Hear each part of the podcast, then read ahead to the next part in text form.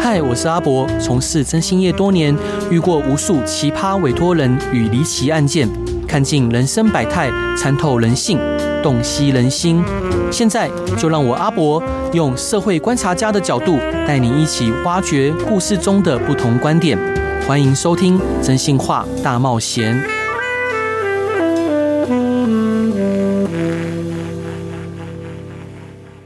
Hello，各位亲爱的听众朋友，大家晚上好，欢迎回到飞碟电台，收听由我真心是阿仔主持的《真心话大冒险》。今天邀请到的来宾，他是一位台湾公民，他深爱着他的家人，生活于台湾，因为想要守住这得来不易的幸福，他访问了许多的专家，用一般人的角度撰写了这一本书《我们如何守住台湾》。在上一集，我们与他讨论了撰写这本书的初衷与想法，这一集我们将与他继续探讨两岸的情势，以及我们该如何守住台湾。让我们一起热烈欢迎谢雨辰老师，Hello，欢迎 你。主持人好，各位听众朋友大家好，第二次 来了，是，所以嗯呃老哥看到您就非常开心，因为谢谢。就发现您也是处女座， 对而，且是本嗯本家的，呃，这前厉辈害就在说您刚刚在我们访问前啊，你一猜就猜到。哦，是然后还说这个书啊，就是处女座的人会写或会喜欢的书，哇！ 是我大吃一惊啊！这么对我们第一次见面你就猜到，厉害对。未未雨绸缪嘛，然后处女座的本性，哎是是是是是，是没错没错，就是我这个书的主旨啊、就是说台海战争是嗯从家庭来看，或者从企业来看，都是一个必须管控、对，必须管理，以及也是可以管理的风险。是。啊这个是我希望在透过这本书分享给台湾的产业界跟社会的。是，那我相信很多听众朋友可能不知道，就是呃，这三年来香港人出走的比例非常的高，对，好对像今年前几个月就已经出走十多万人。对对对，那包括香港的呃，就是政府他们提出了很多留住年轻人的措施，但是好像是一个堵不住的 网。啊啊，您万事通哎， 对是对都知道。我在书里面有一个换算，对，就是说，嗯，还是几个月前的数字呢啊，嗯因为这个书总是啊有一个时间，对，但总之几年几个月前的数字，把那个香港出走的人数的比例换算在台湾，对那就是出走一个彰化县，啊，是。就是超过一百万对的台湾人得流离失所，离开家园。嗯哼，包括呃，老师您的书中也有提到，就是呃，雨伞革命之后，嗯好，就是很多香港人对于嗯他们的言论自由无法获得保障，嗯感到很剧烈的不安。包括我有几个好兄弟，嗯他们就去英国，哇，你好兄弟遍布全 地全世界，厉有害 他们也是一群侦探，也是哦对也是一群，OK，侦厉害探。厉害。那他们就去英国，就是继续经做侦探的工作。嗯对，所以受到很多的限制。嗯就想请教老师，就是，呃，您认为移民可行吗？那我嗯们台湾人民如果移民，可能付出的代价是什么？嗯，我在跟好多朋友哦谈到这个台海战争或者风险的时候，大家嗯第一个想的就是、啊，我们怎么办移民啊？好啊，是，但是就对我来讲啊，我也想就是在开始写这本书以后，也试图去理解一下、嗯啊，这个路到底要怎么走哈、对，是否可行是每个人都不一样，对哦因人而异嗯啊、哦那移民的路呢，就是如果你问那个移民中介啊，他会对跟你讲很多很多。那我通通统整起来，其实就是三条路。嗯，啊，一个就是你留学，然后在留学后找工作啊，是，啊。第二条路就是你直接想办法嗯让当地的企业雇佣你。是嗯工作签，对对对，嗯然后第三条路呢，就是投资移民，你就有很多的钱，然后在当地设立公司。是，嗯，其实然后这三条路有很多的变化。嗯，啊、然后各国有细节的不同、年龄的不同，或者是投资移民的这个金额的下限不一样。嗯，但是总之来讲，就是这三条路的演变嗯的话的的变化，然后以及能够走这三条路的人的家人嗯，啊，那各国的限制也不一样啊对，哈。没错，对，所以。那大家就可以想想看了哈，嗯这个留学，那大家是各自的年纪和各自的呃人生的处境啊，嗯这要留学是不是一个接下来可以考虑的方向哈对，嗯或者说国外找到一个工作，就直接在当地找到一个工作，是不是一个可能的事情啊？是然后以及大家可以移民可以投资的金额哈。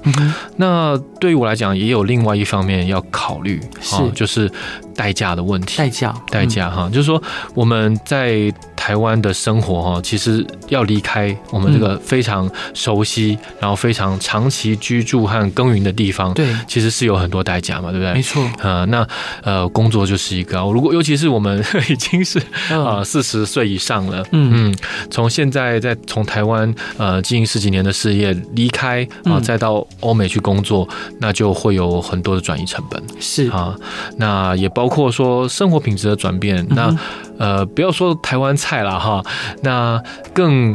不可替代一点的，我们的健保，啊，对，没错，还有我们的是健保，那个呃不就不用说了，台湾的健保就是独步世界的，这嗯所有全世界都公认的啊，对这个这全世界前三名嘛。嗯，然后台湾的便利跟治安对，啊，是你真的是到到美国、到欧洲、嗯到呃加拿大啊，就是说都很难找到这样的便利，然后以及没错同样的治安。嗯，然后我们的年纪哈，大部分都还有父母啊对，哦是，离开台湾，那跟父母隔离就是隔绝半个地球哈，嗯这个几个小时的飞机航程，是，那对很多人来讲也是一个很大的。痛楚啊是，啊、然后如果带父母一起走呢啊、嗯那父母也有很大的痛楚啊。对，那七十岁、八十岁要离去到另外一个国家都很不容易。是，所以以，嗯、在各种的不情况之下，大家有不一样的选择。嗯但是，呃，我翻来覆去啊，就是其实对我自己来讲，最好的路当然就是台湾能够长期的安全，对长期的能够民主、自由、法治。是。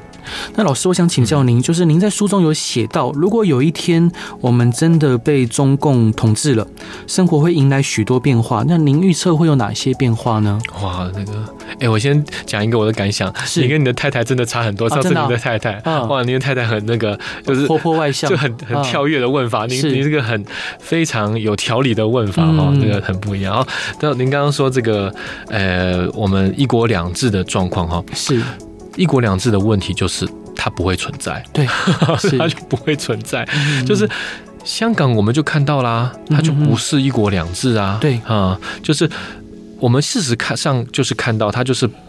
口号喊一国两制的状况下走向实质的一国一制嘛，嗯，对，啊、举几个例子，就是他们就是呃，中共在背后不断不断的在干扰香港的市场和金融秩序。是，啊、香港就是一个金融立国的一个金融立国的城市对，哦。那它的金融的秩序嗯哼以及对于这个投资方啊、企业方的保护对，越来越薄弱的时候，那这些企业就出走啊，嗯，然后这个原本雇佣的高薪的人就累要罚。是，啊，然后政府做这些很呃打击香港产业的事情，他是没有责任的嗯，嗯啊，因为他啊中共是不会不会需要为这个负责。是，然后香港的特首就是中共指派，他就是啦。对啊，所有的政府的官僚机构就是呃长官认同他，他就会升迁。嗯啊，嗯所以根本就没有制衡啊。然后我们可以看到，香港的警政、司法都嗯受到严重的破坏，成为集权者的打手是啊。然后教育教育，对，嗯，香港本来也是一个教育很好、很开放的地方。对，那现在在中共的在幕幕后的操纵之下，嗯哼他的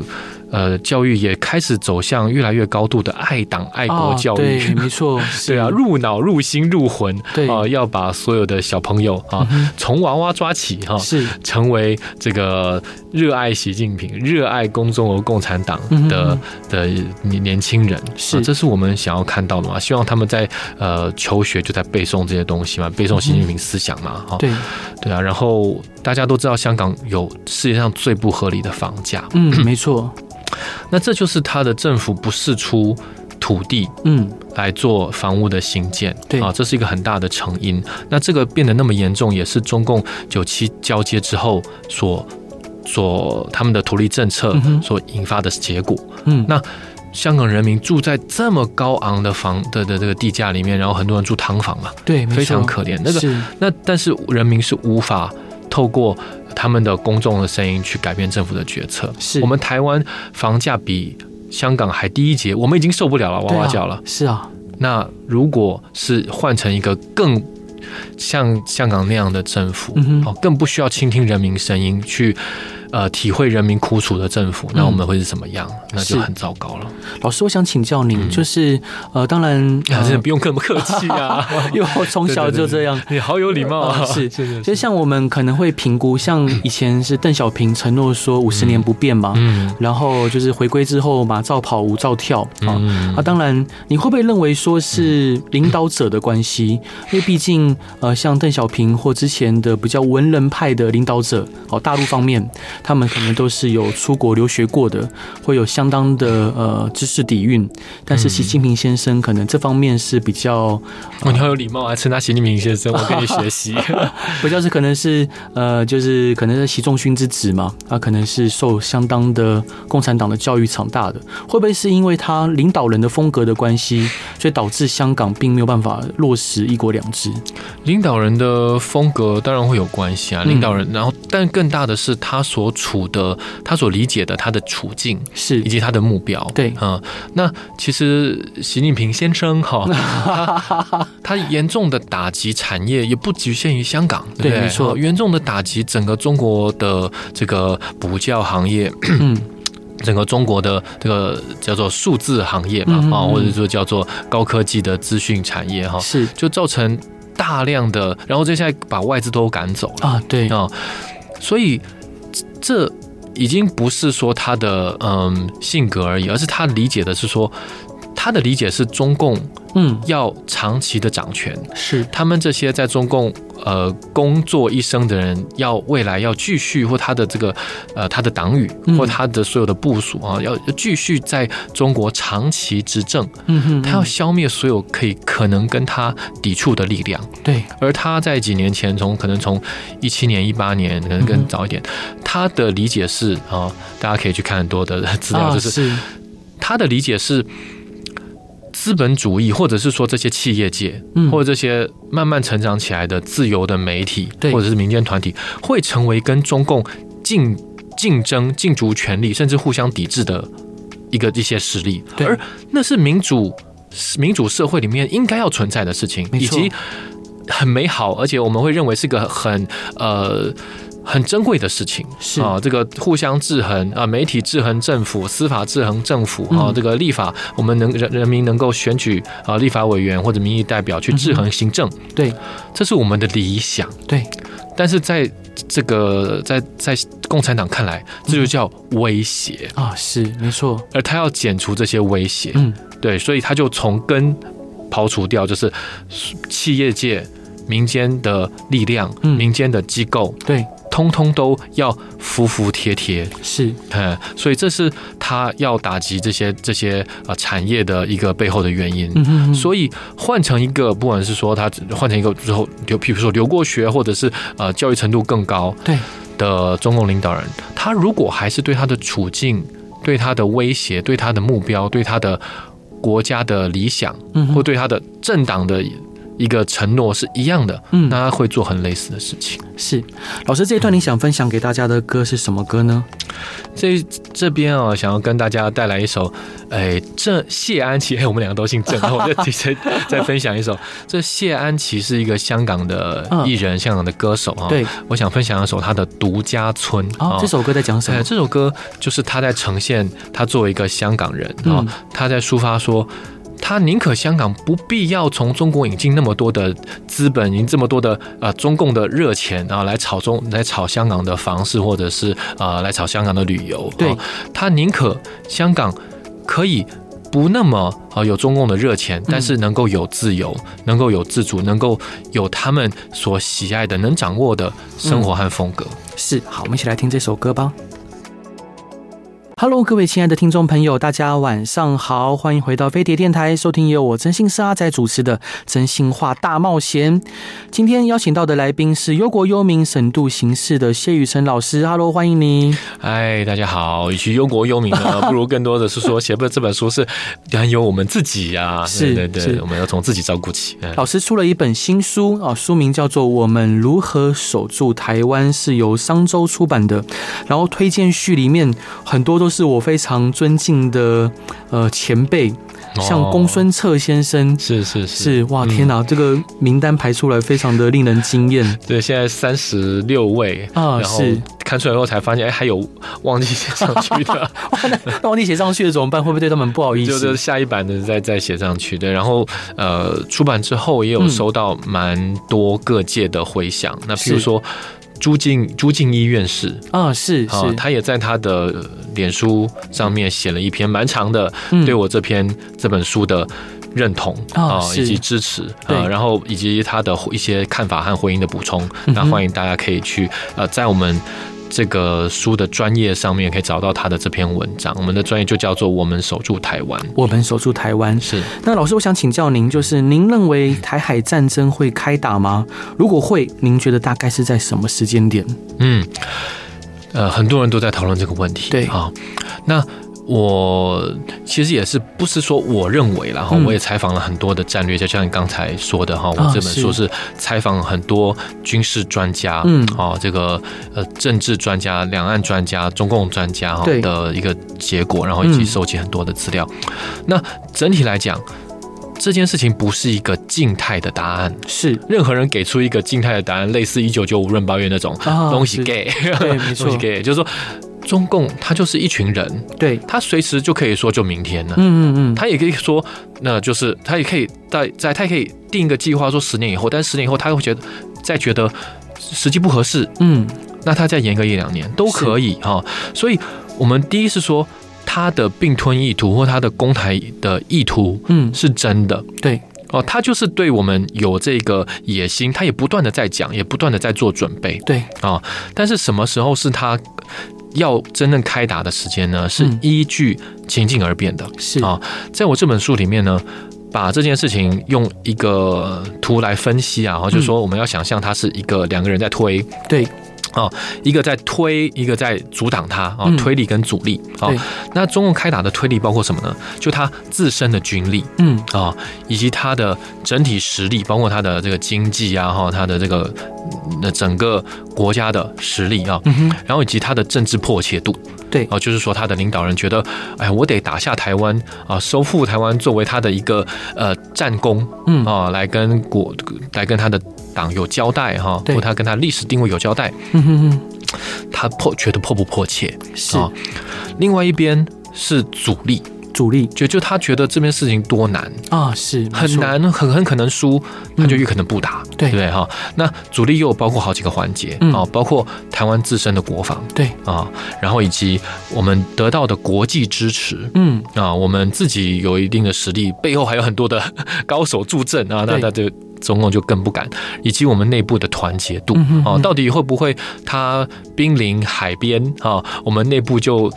就乱成一团，然后啊内部是就有人要推翻政府啊嗯嗯，要竖白旗，啊对，所以我们刚刚讲这些推力的因素跟阻力的因素啊，只要它的呃我们的阻力因素对，越大，嗯它的推力因素越小，是，我们就越不可能发生战争嗯啊、嗯相反的，如果我们的呃阻力因素越弱，对，啊，我们这个国防不做啊，然后我们的国际资源不争取，嗯内部不团结，那他是觉得你是一个好捏的柿子嗯啊，好敲的蛋，对那他赶快就来敲一敲啊。嗯那我可以跟大家呃提几个，就是说最有可能的时间情境嗯哦，就是说，如果我们有一段时间，我们台湾的政府哈、哦嗯是非常疏于， 就是说我们呃不去经营，不对去加强我们的国防，对，不去争取我们的外援，嗯然后呢，我们内部就不团结，这样子过一段，就比如说过一届政府，嗯哼哦，过两届政府，然后我们这这方面就衰弱了嘛。是，如果在这个时候台湾又选出一个嗯很立场很鲜明，对啊，要去加强国防，要去加强国际资源的这个的呃领袖，或者说嗯这个中央政府的领导者的时候，对其实我觉得那时候会是最危险的。啊是，因为中共会看起来是说，哎，你现在积弱不振很久，我可以啊、这个慢慢文攻武赫并吞你。嗯但是现在要来一个开始跟我对着干，要开始加强国防的人，那对我干脆现在下手嗯是哎，所以那样的状况是是危险的。是，谢大哥，我想就是请教您，因为您在书中的最后，你有提到跟孩子的对话。哎那刚刚我 们聊到说我们中间很多地方都提到跟台词啊是对话，嗯就是嗯是是呃书书里面最后有提到，就是孩子呃叫您。那当然我自己也有小孩，是哦我当然也希望说我们孩子能在呃这块我们所热爱的土地上，呃就是健康、平安、快乐的成长。是但是您认为两岸要长治久安的关键是什么？嗯，台湾要长期的不不被战争所吞噬，而且不被啊呃对岸的这个集权所呃吞并哦，是那其实就是我们要对这件事很很正视，就是我我在书里面讲的叫做积极而精准的备战，哦，是嗯，就是我们要知道它的威胁嗯啊、然后我们呃我在书里面有谈到什么叫做精准啊、嗯我们要做哪些事情，对啊、是叫做把。好铁用在刀口上，对啊，把资源用在最需要、最加强的环节啊。嗯如果我们能够积极而正确的备战的话，嗯好、其实如果中共开战，嗯台湾也有很高的可能性是可以守住的。是啊，我们有这个呃地理的优势，嗯啊，一个台湾海峡，对啊，然后如果我们跟美国、日本，哈、和我们的盟友能够有深入密切的合作，嗯得到快速的、坚定的支援的话，是啊台湾是大有可能守住的。嗯啊，然后如果而且在这样的状况下，台湾积极正确的备战，那中共看到我们是一个不好。不好捏的柿子对啊，敲不碎的这个铁球啊是那他就省力了，他就省省省省着点啊，干脆不要打。那我们就长期的维持我们现在现在这样和平的状态啊嗯。哼那我会叫做我在书里面把这样的情境或这样的这样路径叫做主战胜守，就是啊是阻止战争啊，每一天都是达到胜利的防守，那这是是我们最希望的。是，老师这一点就是，呃，我跟您有一点点不同的看法。嗯当然，我相信，呃，积极而且精确的备战是非常重要的。嗯而全民要有抵御的、抵御外侮的决心。当然，另一方面，我们在呃各方面，我们都看到说，大陆的年轻人也在转变，嗯不管是教育知识以及网络传播的普及，嗯其实他们对于政府跟国家有不一样的想法跟见解了。您会不会认为，如果大家呃随随着留在外留学的人越来越多，以及他们的资讯越来越的越来越流通，他们会认知到，其实现在这个他们的政府是呃不被他们所接受的，嗯因此反而可以换来台湾的和平。这部分您觉得有可能吗？嗯其实我在五六七年前嗯也一直是这样期待的。啊是，从从我其实从我懂事，因为都中共就是改革开放三十多年嘛，对，啊、在我们懂事以来，其实中国就是在不管是说它的经济蒸蒸日上啊、嗯呃，这跟共产党的功劳没有关系， 这个是有没十错几亿的人口在努力的工作，对经济就要蒸蒸日上嘛。啊对，没错，呃，然后他们中呃中共的管制在呃前两届政府啊、嗯到胡锦涛为止，其实都在慢慢的放松。对，啊、我们都看得到他们的言论越来越没有那么紧嗯紧的掌控，或者说对这个呃异议的人士的迫害啊、不是没有，都还是有啊、哦是但是程度跟数量都有在减少。对，在十几是在在至少至少到七八年前，我都还是很乐观的，嗯嗯我都还是觉得中给中国时间嗯嗯，啊、或者说这个呃欧美也这样觉得，对，给中国时间，它会变得越来越像台湾，台湾也是这样走出来的嘛嗯，啊、从集权走出来的，嗯韩国也是。嗯啊呃，就是这六七年，哈是我们不是讲，我们我也我看到未来，我们也不是要讲说一百年以后一定不可能，对，哈、但是我们这几年五六七年的时间，习近平先生哈、 在哦、嗯这个配合您的这个礼貌政 策啊、是习近平先生他的不管叫做他的呃执政风格吧，嗯或在他的团队或在他的这个党派的啊这一群人的指挥之下，嗯哼，中共就没有没有内部没有办法有任何的阻挡的力量，是没有办法有任何的制衡的力量，对，滑向了哦，就走向了这条路，然后把他们内部嗯哦变得跟一个铁桶一样对啊、那个我们看到它封城啊，嗯然后要做任何的打击它的产业的，然后或者或者说破坏它的人民的生活的事情，完全没有阻碍，嗯，然后把这个整个新疆哈、变成一哦个是那么大的集中营，对，啊、当这些当他们的体制是嗯允许这件事情要往这些走，要要往集权专制压迫人民的方向走，是完全不可无法阻挡的是话哈。那我的理解就是说，中共它的它可能就是一个这样的钟摆，嗯，他你也可能可以看到，他现在经济的不好了哈，对他的呃民民间开始有反感有抗议。我们也现在看看到，其实现在过去一个多月左右，中共的对外对外关系是软化的，是是在退让的。对哦，中共最近那个在呃接见舒默的时候，被舒默 啊那个讲的时候啊嗯，那个配合度挺高。嗯但是再过一年呢，嗯哼，当他又想又要再更严峻的话，是嗯没有阻没有人能够阻挡的话哼，其实这个体制就是没有办法接受的。对，其实就像是一个家暴的老公，嗯是，家暴的老公偶尔是会对他的老婆好的呀，对，偶尔是会甜言蜜语的啊，是偶尔是会送个花呀。嗯但是他哪一天心情不好，喝几瓶酒下去，呃啊，又来袖子了一卷，再揍一顿，嗯，那我们要吗？是 我们要这样家就家暴的老 公嘛哈？嗯哼我觉得这就是不能接受。我们就、那我对中国或中国人是没有任何的反感。是啊，我会，我事实上就是我的爷爷奶奶、外公外婆都那边来的，对，我会觉得就 biologically 生物上他们没有跟我们有什么不同，但是他的体制、嗯他的宪政、对啊他的整个政府体系、嗯一党专政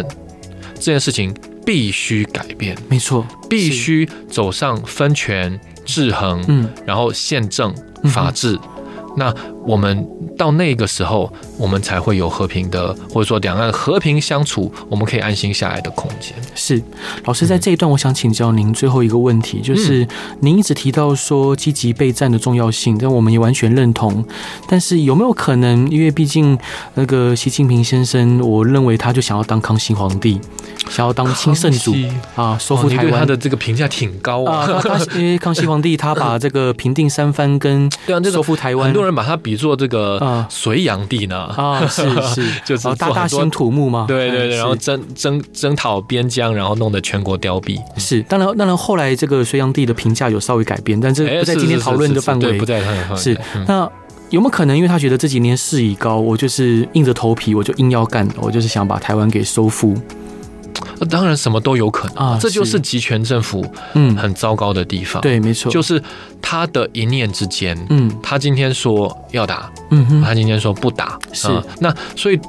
我这个事情。我们我不但我们没有办法阻止，美国没有办法阻止，他的底下的人也没有办法阻阻对嗯止，他们没有一个国会或在野党能够去阻止，他们没有他们的学者、他们的专家、他们的媒体能够去批评，是然后让政府重新思考嗯啊哼。所以对我们来讲，他的一念之间、一念之人对啊，怎么摆是不可靠的。对是，所以我们还是要把我们自己呃练得壮啊啊，是然后以及该做的准备嗯哼啊要做。那我在我的书里面有讨论，就是说我们要做的准备是清楚的，嗯我们有一些重要的环节对啊，我在大家欢迎看参考我的书啊嗯，就是。呃，这些都是那学者、专家啊、军事专家的综合的意见啊。是，我们有这些环节是，如果对岸打我们最容易破防的地方，嗯哼那我们就要把这些地方守好是啊。，我们的政治人物要去重视这些事情，把它守好。嗯台湾才可能不必靠啊，他呃一念之人，今天早上起来心情好不好啊啊？昨天有没有睡好？对来决定我们半年以后会不会发生打仗。是。老师，这一段你想分享给大家的歌是什么歌呢？这一段呢，想跟大家分享的是，呃，陈奕迅啊的一首歌叫《孤勇者》。是为什么分享这首歌？嗯、就是陈奕迅呢，是我在呃年比较年轻的时候啊，二十多岁很喜欢的歌手啊。嗯那那现在成有家庭有小孩以后，其实他的很多跟爱情的歌啊，听起来已经不那么有呼应了。嗯对啊，那他近年来的这一首歌啊，嗯叫做《孤勇者》啊，是他在讲一个嗯、在各种的逆境之下，啊，跟强权啊，嗯或者是跟压迫他们的人，对去对抗和奋斗的人嗯哼啊，对他们的一个礼赞是啊，那我觉得很能够很能够作为现在，譬如香港，嗯现在在中国还有很多人跟集权政府在呃对抗，或者是说在忍耐，嗯是或者在找寻方法跟时机改变这个社会。我们嗯要哼向他们致敬。是，好，我们来听这首歌吧。Hello，各位亲爱的听众朋友，大家晚上好，欢迎回到飞碟电台，收听由我真心是阿仔主持的《真心话大冒险》。让我们来欢迎逻辑清楚又知情明理的谢雨辰老师。Hello，欢迎你。 Hello，你真的不宅，是我真 你好博学多闻啊，我不然后敢这个这全交友广阔，厉害。是嗯那老师呃出了一本新书，书名叫做《我们如何守住台湾》，是由商周出版的。所以老师想请教您，嗯您在书中有提到打造护国产业，嗯您觉得台湾的产业如何运用自己的专业，帮助台湾在未来可能发生的战争中发挥护国的最大效力？啊，谢谢你问这个问题啊，问的是专业了啊。不敢，就说这本书啊，我再强调一次啊，这本书我要强调的是说，嗯呃，台海战争是家庭嗯，以及企业啊、是可以管理，而且也必要管理的风险。是啊那我写这本书的初衷，其实是我呃，因为我们也在企业界工作对啊，我的公司就是一个帮。呃，企业界哈，嗯帮企业去呃，帮企业写书、哦写是专业报告，对，的一个公司，嗯啊、那所以我们也跟呃很蛮多的企业有各种的呃讨论啊，和交流。是我们的感受是，台湾的企业对这件事情可能是不知道这件事情是一个可以管理的风险对，啊、或者觉得这件事情纯属政治嗯哼哼啊、你，想这个讲这个话题，不是支持某一党啊、对就是支持某一党啊、嗯而不能用一个商业的角度嗯来看这件事情。我对很鼓励大家，嗯啊，我就用这本书来呼吁台湾的社会跟听众朋友啊，我们要用商业的角度来看这件事情啊嗯，，是这就是一个风险。对，风险就是我们商业社会的敌人，嗯哦嗯嗯没错，我们就要去，但我们不能消灭它，我对们就要管理它。嗯啊，那呃，所以。我们的企业界其实可以投入更多的心力来关注，对啊、就是来关注这件事情。我们等一下可能也会讨论企业界可以嗯哼做什么哈、是那呃，除了企业能够减少自己的风险之外，哈，那企业其实也能够在这个台湾的安全上面啊嗯哼，或者或者守护台湾这件事情上面有发挥很大的空间。哦对，那我只有在我书里面举了三个形式哦哈。嗯那第一个就是说，有一些产业，譬如说一些内容产业嗯啊，这个包括我们现在其实您就在做这样的事情啊，是嗯啊，这个呃广播电视啊各种的节目，对各种的出版嗯啊，各种的杂志，都可以去讨论这讨论台湾的安全问题，对啊，台湾的现在的国防走向。嗯哼啊，以及我们呃，比如说我们现在的对外关系嗯哼啊，到底有没有在越来越呃走向安全啊，越来是越备战越来越完备啊？嗯然后第二层啊，就是说我们很多的相关的产业啊，对，都要准备好。如果有朝一日发生战争的时候，要承担在战争的环境下都能够承担社会职能，啊是包括这个建筑嗯啊，那个包括土木啊，这个战争的时候可能会有很多的损坏，对那怎么样快速的修复？没错哦维持民生跟维持台湾的啊军队的移动战力啊，作嗯为哼做国军的可靠的后援哈。啊，所以包括电力公司对，啊，呃，粮食的相关的产业，嗯然后以及油运的呃油呃运输的公司、物流的公司啊。是好然后第三层就是台湾很多的制造业、科技业都可能参与我们的国防工业。对好哦从呃最内侧的就是军工制造业嗯啊、哼然后我们第二层就台湾很多的机械、电子、嗯资讯啊、现在在打的都是科技战，是都是资讯战，对啊、那这是台湾的强项啊啊、嗯哼然后第三层是很多的民民生工业都可以。有所在军事上面有所运用，对啊我们台湾的纺织业啊、嗯我们可以帮国军生产更舒服的呃军用的衣服、对跟军用的靴子、跟或者是头盔嘛嗯哈、哼所以这些东西都可以发生发挥用处的。是。嗯，那老师，我想请教您，如果台湾有极高的几率防守成嗯功，那以一般民众来说，不管是家人或事业，我们应该做什么样的因应准备？嗯嗯嗯嗯，就第一个哈，就是说以家庭来说啊，嗯，我们很重要的事情是要能够去长期的去关注台湾现在的风险的情势。嗯哼哼，我在这本书里面把它叫守望啊，啊是，啊，就是说呃，能够长期的关注这些讯息。嗯，那呃，怎么关怎么关注和怎么分析啊？我们在书里面有有讲哈、哦。是好，那家庭可以去长期的看，台湾现在是越来越走向我们这个书里面提到的四个未来的可能性的哪一种嗯哼啊、哦那当我们台湾的民众可以看到说，我们又在积极的备战对，啊、哦然后中共那边呃开战的动作又不明确的话，是，啊，或者说没有明显的在做呃近期的开战准备，嗯，那我们还在一个主战胜守的路上是啊。那其实我们就是继续的支持我们的政府或督促我们的政府做。对的备战的工嗯作，那所以我们在投票的时候，那个在呃选举的时候啊，我们有相应的、呃投票的方式啊对，投票的选择。嗯哼哼，那如果我们呃，我们有在备战，而中共走向一个他可能他越来越可能要打啊，对那我们应该要理解到，我们台湾可能会有要承受短期的阵痛是，啊，在这个短期的战争，但是我们获胜的可能性很高嗯啊。嗯那以家庭来讲， 大家也不一样啊。那我们就算军事军事专家都会建议，如果你家有小孩，嗯，对，啊有那个绝对不可能上战场，嗯而绝对很可能在战争中受到伤害的人，啊是，有能力，你离开台湾是好事，嗯对国军都好。对，那不可能的话，那如果能够到台湾比较远离战争嗯哼或远离被攻击可能的地方，是哦比如说比较乡村，就会比台北市嗯好、来的安全一些。啊是，好啊，这样子。那如果说台湾是走向是没有在积极备战，嗯然后台湾的，然后中共也要开战的话，对那接下来可能会是很呃很不好的后果。是，那那我们书里面也有提到，那相对应的啊，那我们要怎么样减少我们的伤害？是。嗯，那老师，我们在乌俄战争中，我们看到乌克兰人民有非常坚强、坚毅的呃抵抗意志，当然不是全面的，嗯但是普遍来说是这样。那我们台湾的朋友们哦，民众、可能这样的抵抗意志是不是相对没有那么强烈？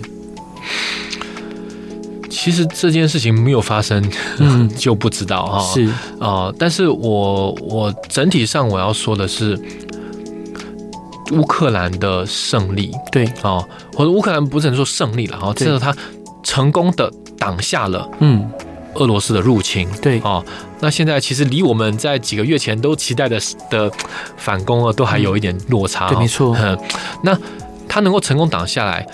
还是靠军队啊，是，哦，还是靠他们过去在军他们的俄罗斯的军方跟欧欧盟嗯，啊、这个跟 NATO 呵这个对，然后跟这个北约、跟美国都有很多的合作跟联系，改善他们的军队的呃训练跟培养，嗯嗯嗯，然后加进加注了很多的更现代化的武器对，啊、然后在开战之后又源源不绝的送入武器，是，所以我还是要说，我们现在是要打的是科技战，对，是资讯战，没错，啊，你靠一般的民众嗯啊，说我很。很有勇气嗯哼啊，去在街上跟公中共丢石头、 丢石头嗯嗯嗯、丢砖头，是，呃，对我们的整个战争的结局帮助大不大？嗯哼。其实不会太大。是，嗯老师，那我另外看到一个点，就是当然提到军队，嗯，那呃，像以乌俄战争来说，很多他们的呃男子，好、就是如果他没有在第一时间离开乌克兰境内的，他们都呃有蛮蛮踊跃在参军的，嗯包括也有民兵组织。嗯但是在反观我们台湾，有一个让我们觉得非常担心的事情，就是呃，民 众对于战争的意识是非常非常呃，就是比较浅薄的，毕竟我们和平太久了。嗯然后另外一方面就是民众对于军队的，以前我们讲军爱民，民进军嘛，嗯，对于军队的呃社会地位上的尊重，其实也是相当的薄弱。嗯包括可能如果我们在跟军队的朋友聊天的时候，嗯他们就提到说，其实呃自从洪仲秋事件之后，士气其实是不断在下滑的，所以觉得说当军人好像动辄得咎。啊、嗯甚至像我是开征信社的，嗯可能他们有一个呃外遇的事情，可能就直接被解职了，会被停职这是军人外遇还是他的配偶啊 外，遇？军人军人哦，他外遇会被解职。对，这其实在我们看来，就说这是一个匪夷所思的问题，嗯，就是这个明明就是一个民事的事件，嗯但军人可能因为就他是这个身份，反而就动辄得咎。嗯那这个是不是也是我们国防上面的一个隐忧？嗯，应该这么说哈、哦，就是说整体来讲，嗯台湾的军部队的治理， 啊，是我觉得。我们的高层，我们的政府的高层，对以及我觉得就是国防部的高层、啊嗯我们的家人也有军队的呀，啊是也也有也有军人的呀。对哦我们的政府还嗯有台湾社会，其实我觉得欠我们的部队、我们的国军、嗯一个好的职业环境。是我们当过兵，我也当过兵，啊嗯嗯嗯我体会到最不民主、自由、法治的地方就是军队。 是当然那我们怎么期待？就是我们要期待军队来守护台湾的民主、自由、法治，而他们嗯没有民主、自由、法治的环境，那有点讽刺。是有点讽刺嗯啊、然后我们都在那边经历到，其实有很多做样子，对有很多浪费军人的时间，对很多的做法。我也很，我也我也跟一些军人谈过，就是嗯那个很专业的军人嗯啊、哼说我很专业的军人，他在里面得不到一般的社会上面工作者的呃尊重和对待。嗯是长官要他端茶，拿对拿啊拖鞋当他的当他的私人仆仆役，嗯嗯他就得要当他私人仆役。是哦，类似这样的事情不胜枚举啦，对哦造假呀或者什么，呃，还不要说这个间谍了啊，就是说一般的这种的检查上面的假造假的，嗯嗯嗯啊我们的军队在这方面提供一个合理的，然后嗯优质的对训练跟工作的环境，嗯哼让台湾的军人国军能够有。不管是在软的能力的领导啊，或者说在这个沟通啊，或各种的呃技术操作啊，软的能力跟硬的能力上面，嗯哼优有优秀的培养，对啊，让他们不管在军中。啊，也能够受到尊重，然后他们退伍之后也能够有很好的发展。是大家会觉得当军人是一个又尊重，然后在那个环境里面又一个又是一个好的职涯，啊是大家就会尊重军人，对大家军人就会有信心，对他的对他的身份自豪。对我们的军队部队更就会更加的呃愿意或者是更加的积极来嗯哼守护这个生养他们的地方。是呃，所以这个事情也是我在书中略有提及啊，我这么那个嗯哼没有办法提太多，哦是但是我有提到的是说，这是我们要去监督我们的政府的，要去对监督或去督促嗯我们的呃候选人现在在总统大选嘛，对好、其实我有人说啊，你写这本书一定是绿的，我不是，就是说嗯我们就是要，我们不是支持谁，我们对不是哪一个党的呃的这个下下游或什么的，嗯我们嗯我们是要反过来，他是我政党政治人物是公仆，嗯对我们要去期待他去指挥他或者去要求他。嗯那对我来讲，就算是民进党，就算是赖清德，嗯啊候选人，我都觉得他们在这个部分做的是不足的。嗯我都期待他们要在国军的改革跟体制的优化上面再是做更多的事情。老师，最后呢，您建议我们该如何开始阅本阅读这本书？呃，说明是我们如何守住台湾。嗯然后这本书呢，可以给我们带来什么样的体验？哼，这本书我相信它可以作为各台湾各界哈、还有所有人的讨论基础啊。我这本是书在谈的是说，我们怎么守住我们的守护我们的家人、对，事业嗯和财产。是，不是守护什么政党啊，嗯哦嗯，就是说家人为家人事业和财产去守护，我相信这件事情是台湾每一个人的共识，对，没有人会说我我不我不管我家人的死活，不管我的事业和财产。嗯，哦，那在这个基础点上，我们来了解目前的真真真实的资讯，嗯这，些资料对，哦，以及战争的整体的形势，嗯，然后来做对的判断是，哦。那我相信这本书是跨越蓝绿的，哦嗯哼，其实我去访问的很多的专家，对嗯也他们的我知道他们的背景有些偏蓝，有些偏绿，对，但是他们在战争或者是对我们的自由民主的珍视珍惜上面，其实他们的